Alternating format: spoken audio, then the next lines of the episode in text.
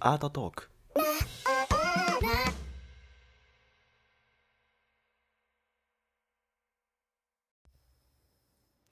はい、ハローヤリーベン。えー、ということで、えー、今日が8月26日の夜に撮っております。はい、えー、タイトルにもあるんですが、まあ、なんか、えー、今回はですね、なんか長くなるような気はするんですけど、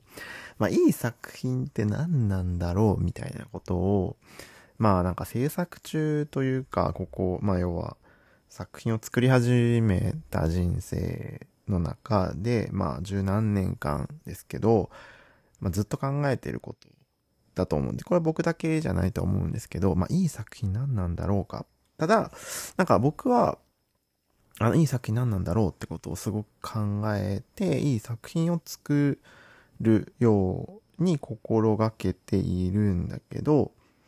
えー、まあなんか、ポジショニングトーク、これなんかどう、どうやって話をするのかにもよるんですけど、僕の作品はまだ、というか、コンセプトなりは割といい、しっかりはしてきたな、徐々にっていう、ここ最近特に変わりつつ、ね、あの、変えつつはあるんですけど、まあなんか、いい風に進化しているなっていう自覚というか自負はあっでも、でもそれがアウトプットとして作品が良くなってるのかはまた別の話だと思うんですよね。僕は文章を、まあ、書くのが得意な方であるから、コンセプト文、まあ、ステートメントとかの、まあ、記事を書いたりとかしてますけど、まあ、それもね、もちろんポジショニングトークだから、僕の作品、あの、えー、ステートメントが、えー、いい風に多分見えているかもしれないけど、100歩譲ってね。はい。ただ、あのー、でも別にコンセプト自体がすごくクリティカルな部分を、まあ、えー、このアートマーケットに出してるのかっていうと、またそれは議論ができるというか別のところにあるだろうし、その僕の作品が、えー、どれくらいいいのかっていうのはまた別の話だと思うんですよね。いくらコンセプトがしっかりしててもアウトプットがまあ全てみたいなところがあるこの世界だから、あの、僕のアウトプットというか僕の作品がいいってことは、まあ自分では僕はね、あんま思わないんですけど、あの、まあ、これから良くなしていかなきゃなとは思ってやっているという状況で、えー、だから、まあ一応僕の、の作品がどうこうとか比較してっていうことは、まあ、抜いて話を聞いていただきたいなと思うんですけど、えー、僕抜けないけど まあなんかキャリアがまだ、こう、まあ僕がミッドキャリアだとした場合、まだこう、ローキャリアの人がこのさ、ポッドキャストを聞いてたとして、えー、なんでじゃあ、えー、あなたの作品が良くないのか。この僕にももちろん言えるっていうことを、まあなんか丁寧にオブラートに包んで言ってますけど、まああの僕も含め、あのなんで作品がまだ良くないのかっていうことをまず話さなきゃいけないなと思って、まあ、いい作品を、いい作品って何だろうっていうことが、まあ、テーマではあるんですけど、その前に、今、自分が作ってる作品なんで良くないのか。良くない可能性を含んでるのかっていうこと。で、僕なんかいろいろ考えてたんですけど、うーん、まあなんか言い方気をつけなきゃいけないけど、あんまり良くないなと、日本人だけじゃなくても、今いろんな作品を見てきた中で、良くないなと思う作家がいて、作品があって作家がいて、で、なんでなんだろうみたいな話を聞く。例えばまあ学生の面倒を見たとき、僕が大学のね、アシスタントをしてみた、していたとき、TA みたいなことをしてたときですけど、あの、なんで、その他の、まあ若い学生、1年生、2年生の作品がまだ未熟なのか、とかっていうことを考えてたときに、一番はっきりわか、今なんか考えてきたときに、割とふとしっくりきたのは、えっと、自分が作りたいことが先行してる人が多いんですよね。傾向として。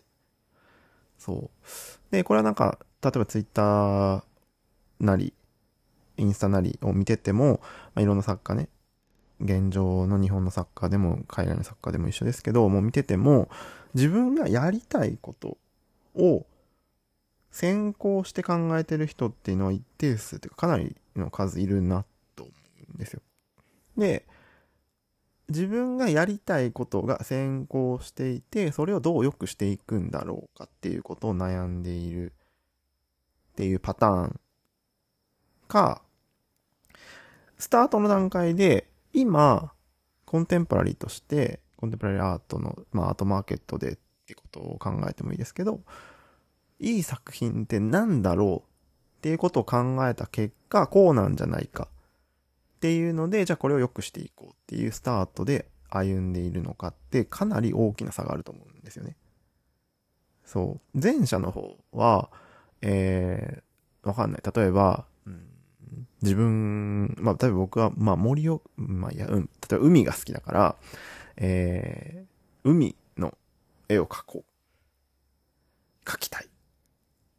海に対する思いがすごくある。で、これをどうコンテンポラリーにしようか。どういい作品にしようか。いい作品って何だろうか。っていう疑問、今回のテーマの疑問に行き着いても、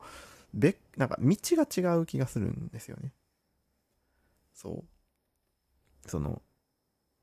海の作品がいい悪い、モチーフとして海を選ぶことが悪いっていうわけじゃないけど、その、海が自分がなんかこう思い出があって、え海を描きたいっていうことが先行してた場合、えー、それってすごくしんどい道になっちゃうんじゃないかなと思うわけですよね。コンテンポラリーで、例えば世界にやっていくみたいなことを考えたときに、えー、いや、やりたいが先行してるからなわけですよ。そう。で、この、まあ、なんか海とかっていうモチーフ先行っていうのはまあ多分極端な例だなと思いますけど、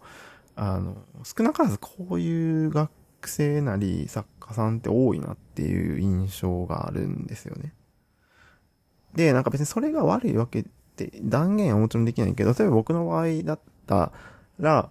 えー、もともとはな、どういう作品を作れなきゃいけないのか、作ればいいのかみたいなことを考えて、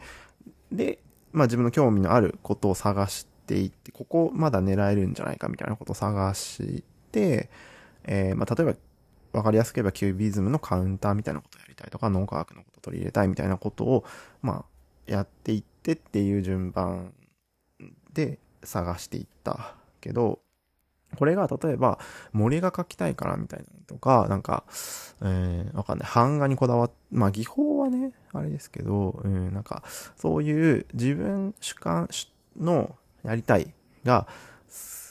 決まっ、そう、先行していっても、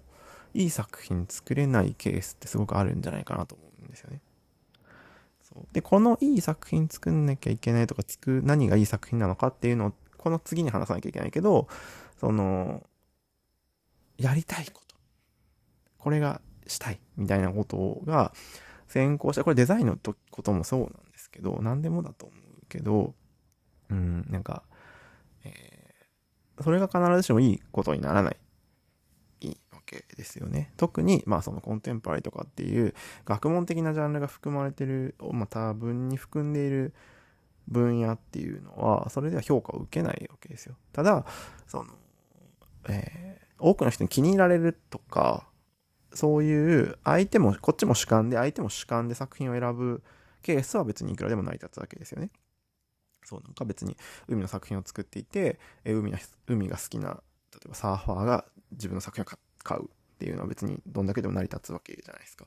世の中にサーファーってめちゃめちゃ人口いるから、えー、全世界中の全サーファーを、えー、とか釣り人をターゲットにできた場合はすごい人気のある作家になるだろうし、すごいいい作品作れるじゃないっていうことと、えー、コンテンポラリーの、の、まあ、学問の中の世界でどう評価されるのかっていうのはまた別の軸だよねっていうのは、まあ散々、なんか、ポッドキャストなりブログなりでは言ってるとは思うんですけど、そう。で、なんか本当にその、やりたいこと先行でやりすぎているっていうのは、えー、学問的なアプローチからするとちょっと、うん、なんかね、言葉、言葉で言うと 別に僕も、例えばキュービズムのカウンターやりたいっていうのは、やりたいが先行があるから、あれなん、その言葉上では同じではあるんだけど、なんか多分まあ伝わってると思うけど、その、うん、なんかその、元が、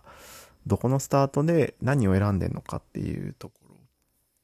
ろはなんかもうちょっと考えなきゃいけないよねっていうのが、まあ一つあって、で、まあなんかその次に本題になるんですけど、じゃあいい作品って何なのかっていうのは、まああのね、ブログ等ではたくさん書いてはいるんですけど、うん、その、結局、まあコンテンポラリーの話だけでまとめてしまうと、やっぱり学問である、美術っていう学問だよねっていうところから、まあその美術的価値っていうのがどれだけ高いのかっていうことに、えー収束するのかなと思っていて、えーまあ、ある程度、まあ、優れた作家である場合、まあ、評価されてる作品っていうのはやっぱりちゃんとした裏付けがあって、ある程度みんないいなって思う作品がすごく多いと思うんですよね。ちゃんと全員が納得、全員というか多くの方が納得するであろう。例えばカテランもそうだろうし、別にペインティングで今有名で言ったら誰でしょうね。例えばセシリー・ブラウンでも何でもいいけど、まあクリスチャン・ウル、クリストファー・ウルでも何でもいいけど、まあなんかそういうのってやっぱり、あ、ちゃんと、あの、バックグラウンド美術史見えるなとか、あの、コンテンポラリーとして新しいなみたいなのが納得できる作品がやっぱ多いから、あの、まあ美術史ちゃんとやんなきゃいけないとか、新しいって何なのかとか、学問って何としての美術をどう捉えるのかって話に、まあなるので、そう、でも、まあなんか本当に、えー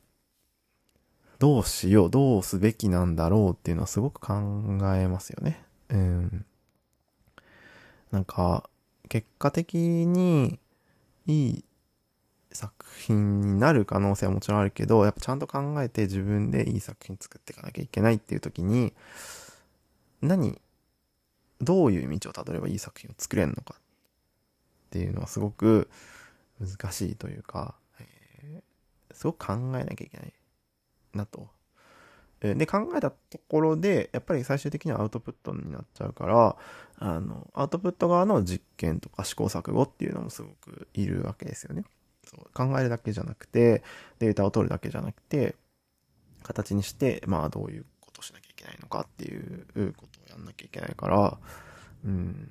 ね。まあいい作品を作っててもアートマーケットで評価を受けるかっていうのはまた別だったりもするんですよね、多分ね。なんかそれは、あの、どうやるのか、どう、何、何がいいのかっていう、いい作品って何だろうっていう一歩前の話にはなるかもしれないですけど、何をもっていいとするのか。例えば作品がいい、その、例えば美術史学者とか、クンストヒストリカーって言われる人たちなりが、例えばまあ美術館のキュレーターの方でも、学芸員さんとかでもいいけど、まあなんかちゃんとそういう学問的なバックグラウンドがある人がいいって認めてるものが絶対いいのかって言われると、ちょっと別じゃんっていうのは多分今のコンテンポラリーのなアートマーケットを見てると思うところはやっぱりあって、えーなんかこれも最近ノートには書きましたけど、あのー SNS の力って最近もう侮れないなっていうのはやっぱりあると思うんですよね。うん。で、えーマーケットっていうのは、そのさっき言ったかん、その、知識を持ってる人たち、まあ、有識者っていうわけでもないけど、まあなんかし、そういう、これいいですって言っていいような資格を持ってる人たちとは別のところで動いてるケースもすごくあって、えー、要はギャラリーとかの力が、まあ、すごく強いわけですよね。日本で言うと、そこで百貨店っていうのが入ってくるかはまたちょっと複雑かなと思いますけど、その、作品をどういう価値をつけるのかっていうのは、学芸員さんとかギャラ、ね、が決めることじゃなくて、えー大衆が決めても良くなってきているわけですよ。そう。要するに、SNS とかでめちゃくちゃ人気になった作家さんで、えーテレビに取り上げられてとかでもいいけど、まあその、ハイカルチャーで扱われてた美術っていうところがだいぶ差がっ別になってきて、メインカルチャー、サブカルチャーで人気が出た場合、えー今までだとそれってあまり関係なかったかもしれないんですよね。そう。でも、えー別物じゃんっていうがんか、こう見方もあった。けど、最近は、えーそれで作品をめちゃくちゃ売れるとする。売れたら、完売作家ってなったら、多分次の展示会には作品の値段が上がるわけですよね。それはまあ需要と供給だから、需要が過多になれば作品の値段が上がっていくんだと思うんですけど、なった時、そうなった時に、えー、どんどんどんどん作品の値段が上がっていくと。そう。で、この行き着く先どこかって言ったらセカンダリーなわけですよね。たくさんの人が買ってたくさんの値段が上がっていくと、えー資産価値も出てくるからどんどん上がっていく。で今の、今、えー100万で買った作品が、この人人気だからどんどんどんどん上がっていくから、あと10年後には1000万になるだろうっていう価値が見込めるようになったりとかすると。すごい人気だったりとかするとね。そう。で、そうすると、えーまたそれが拍車にかかってどんどん上がっていって、で、次、結果的にはオークションに出てくるわけですよね。セカンダリーのオークションに出てきて、で、まあ、わかりやすいとこで言えば、えークリスティーズとかサザビーズみたいな、まあ、超有名なオークションで出されたりとかすると。作品が、ちょっと前までは数百万、もうなんなら数十万だったものが、まあ、いい例かわかんないけど、例えば六角彩子さんみたいなのかな日本人で言うと。とかっていうので、バンバン上がっ昔はね、何千円とか何万円とかの作品が今は数千万とかになってるような作家っていうのはいる、実際いるわけで、日本人でも。そう。ってなった時に、まあ、六角彩作さんの例えを入れるわけじゃなくて、まあ、そういう、いう、えーことってあり得るわけですよね。まあ、アートマーケットの中では。で、えーで、あの、これは別に六角彩子さんとはもう話は無関係の話に戻って、えーとある作家が別に作品良くないと。全然良くない。あの、まあ、美術、その学問的な扱いでは別に何にもコンテンポラリーじゃない可能性もある作家が、えーマーケティングがすごく上手くてとか、まあ、例えばコネでもなんでもいいけど、えーすごく人気が出て、で、値段も上がってクリスティーズとかに、サダビーズとかに出るようになっちゃったとした場合、えーこれって本来はあまり良くないし、あんまり評価を相手にされないはずなんだけど、そうするともう有名ギャラリーとかも扱わった方が良くなってくるわけですよね。お金高いし人気あるわけだから、いい作品、本質的にはいい作品じゃない可能性もあるけど、もう、その人が評価を受け始めちゃうと、これが正解になっちゃう。力を持っちゃうっていうことですよね。力がも、力を持つ。で、この人のコンセプトとかが、えー、まあ言い方悪く言うと曲がり通っちゃう。ほん、本当はそうでもないコンセプトだったとしても、えー、いろんなことを書き足していって、これが、こう、で、これがなんか、デュシャン的なのかって言われたらちょっとまた別だとは思うんですよ。なんかすぐデュシャンの話が、あの、こう引き合いに出されるけど、本質的には多分違うんだと思うんですよね。そう。でも、まあそういうように最初は、えー否定されて全世界が、まあ、否定をされるようなコンセプトから徐々に認められるっていうこと周りが遅かったっていう意味なのかそれとも、えー力その数っていう力お金の力っていうことも含めてその力で、えー世界を変え逆転させるっていう可能性も今ではあるわけですよね。そうで、えーこれがいいよ、んまあ、コンテンポラリーのマーケットでは、すごく価値になっちゃう。っていう。例えば、カウズとかは、僕はそういう系なんだろうなと思っていて、カウズ本人も自分はアーティストではない、目立てばよかったみたいなことを最初は言ってるわけで、で、お金を、まあなんか、まだ自分の中ではコンテンポラリートとして評価は出せないし、まあ僕の周りの、あの、ギャラリストとか、あの、ドイツのそうだし、なんかあんまり評価を受けてはない。あんまりって言ってる人は僕の周りでは多いんですけど、うん。でも、世界的にはすごく評価を受けてるわけじゃないですか。そう。で、ああいうケースっていうのがやっぱ出てくるわけだよね。うん、多かれ少なかれ、まあ、極論に振ってああいうすごくいい作家がいるっていうのはまああっても、えー、まあもうちょっとって近い話でも、まあ要は何が言いたいかったっていうと、いい作品かどうかっていうのは、昔はハイカルチャーで扱える人が判断してたものだったのことから、最近ではすごくロー、ね、まあメインカルチャーからサブカルチャーにどんどん落ち、降りてきてることによって、えー数、サポーターの数っていう、まあ、要は分かりやすくてフォロワーの数、ファンの数っていうことが力を持つ可能性がすごく出てきているなっていうのが実感としてあるわけですね。そう。で、えー人の心っていうのはまあ集団心理とかもあるし変わっちゃうから、やっぱり数が多いっていうのはすごく力になるわけですよ。で、これはいい悪いは置いといても、あとか大小を置いといても、あの、優れたいい作品を作ってる作家も、やっぱり、あの、ファンなり、サポーターなりっていうのを、やっぱり、持っとくことにはこう、あの、損はないわけですよね。話を普通のレベルに戻したとしても、そう。だから、あの、僕としては、うん、なんか結局、いい作家であることっていうのが、いい作品にあることにも、えー、何パーセントかの力を持つんだろうなと思うんです、最近ね。なんかいい作家であるべきっていう、なんか話をどこかでも書いたか言ったかと思うんですけど、あの、コレクターさんに買い支えてもらうとか、えー、ギャラリストに支えてもらうとか、まあ、マーケットに支持をちょっとずつ得ていくとかっていうことって、あの、いい作品であるっていうのはまあもちろんそうなんですけど、えーいい作家でなきゃいけないっていうのも多分あるんだと思うんですよ。応援したいなと思うから買う。でどんだけいい作品でも作家がクズだったら買わないっていうコレクターさん多分たくさんいるんだと思うんですよね。美術館の人もそうだし、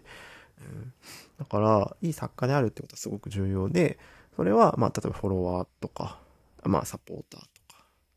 コレクターの数とかっていうことになってくるんだと思うから、あの、そういう意味でも、えー認知度っていうのはすごく現代にけるコンテンポラリーというかアーティストにとっても重要なんだなと思う。すごく。うん、なんか、今更だと思う。あの、ビジネスをやってる人に関して言えば今更なんだと思うんですよ。お店をオープンして何やんなきゃいけないかって言ったら、まあ今だったら SNS というか口コミとか、うん、あの、そういう認知を取らないと話になんないっていうのは、もう今更の話じゃないですか。SNS 戦略っていうのは当たり前の話で、だけど、なんかアート業界っていうのは割と SNS 戦略からとか、まあそういうビジネスビジネスしてるところから、割とまあ、離れてった業界だったと思うんですよね。作家も割とこうアトリエにこもっててアナログの人もすごく多いし、うん、っていう、まあその、画廊なりなんなりっていうのはもうお金持ちの顧客しか持ってないみたいな時代から、ちょっとずつギャラリーなんて誰でも入れるようになったりとか、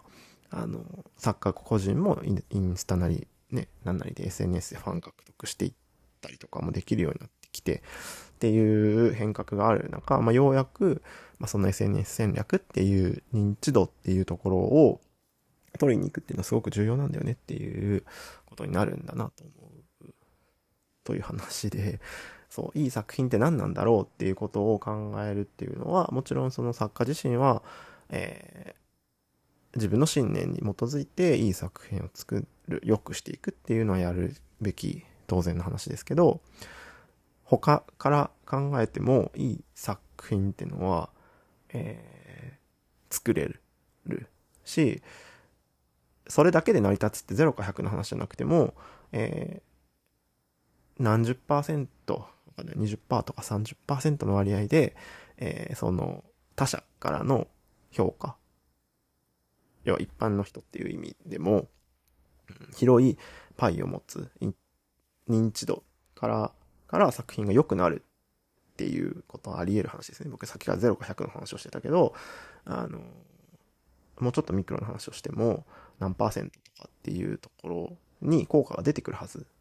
なわけですよ。で、これ馬鹿になんないなっていうところはすごくあるんだろうなと思う。から、なんか、えー今更だけど僕はなんか SNS をもうちょっと力を入れなきゃいけないなっていうのは少し最近思っていて、それだけにコミットしろっていうことが僕はね、あの繰り返しになっちゃうけど言いたいわけではなくて、メインのことはバッチ、ね、しっかりやりつつも、認知度取りに行くっていうのは決して悪いことじゃないな、と思う。うん。なんか、えー、その認知度だけを取りに行った作、まあいい風に見れない、見られないじゃないですか。なんか、露出度を上げまくって いい作品じゃない、全然しょうもない作品なんだけど、めちゃめちゃなんか SNS 人気になるっていうのはやっぱ、業界、僕らの業界からするとあんまりいいイメージというか、いい評価ではないとは思うから、そ、そ、その、極論に振らなくて、うん、いい作品だし、いい作家だし、えーそれなりに、あの、評あの認知度もあるっていう、ね、いい作品、いい作家っていうのをメインにしつつ、当然のように認知度があった方がいいよねっていうのはなんかあって、うん。ね。だから、なんかこれを聞いてくださってるコレクターの方とかもそうだし、まあサポーターの人、作家の人も、まあなんか、えー、ね、特に作家の人も、うん、なんかちょこっとそういうことを考えてみるのもいいんじゃないかなと思った。ということで、まあなんか僕は、そういう雷の音がすごいかもしれないけど。ね、聞こえてるかなゴロゴロゴロゴロ言ってる。はい。まあ、というので、まあ僕はなんか、今更、すごく多分、業界とか、そのビジネス、SNS 戦略とかやってる業界の方がすげえ今更だと思うんだけど、まあなんかちょっと、ようやく重い腰を上げて SNS を最近ちゃんと見始めた。だって僕三、な、何年インスタとかやってるのかわかんないけど、まあ1000人ちょっとしか フォロワーとかがいなくて、そう、ツイッターもそうですけど、そう、だからようやくね、ちゃんとやんなきゃっていう、ね、まあなんか、やるならやるで多分もっといろんなことを見なきゃいけないし、勉強しなきゃいけないなと思うんですけど、まあなんか僕だけじゃなくても、あの、これを聞いてくださってる方、ね、作家さんも、ちょっとそういうのを考えてみてはいかがかなと思う。バカになんないっていうね。僕の友人の作家も、あの、インスタから海外のギャラリーにオファーがあって、オファーが来て、で、そこで展示をして大盛況で作品めっちゃ売ってっていうことがあったり、で、そこからそのギャラリー、その国の、国の足がかりになってくれてるとか、ね、インスタからそういう話になったりとか、ツイッターからとか、フェイスブックからとか、なんか、そういうこともやっぱある時代らしいから、バカにはできないですよね、そう思うとね。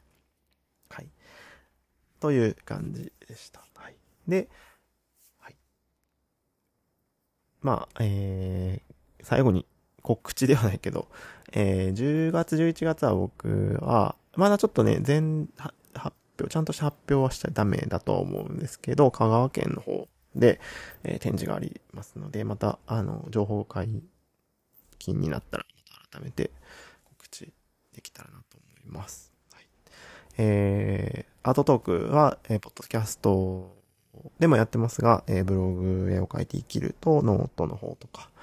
えー他にも何か各種 SNS 等で、えーやっておりますので、リンクの方からね、まあ、なんか基本的にはまさきはぎのアートとかアンダーバーが入ったりするぐらいだと思うので、検索していただければなと思います。はい。ということで、もうね、9月入りそうですけど、夏もね、終わってちょっと涼しくなりつつあるので、作品ね、頑張ってやって、えー僕は作品、その香川のそうのこともそうですけど、年末というか11月、12月はドイツで展示が2月まであったりとかして、2月からまた大阪で個展があったりとかっていうのがあるので、割と後半、この半年、そうだね、半年ぐらいはまた渡しそうな感じですけど、はい、頑張ってやっていきたいなと思います。ちょっと長くなりましたけど、30分になっちゃいました。はい、また、えー、ちょこちょこ更新していきたいなと思いますので、えー、次の更新をお楽しみに。はい、ではでは、良い一日を夜をお過ごしください。どうい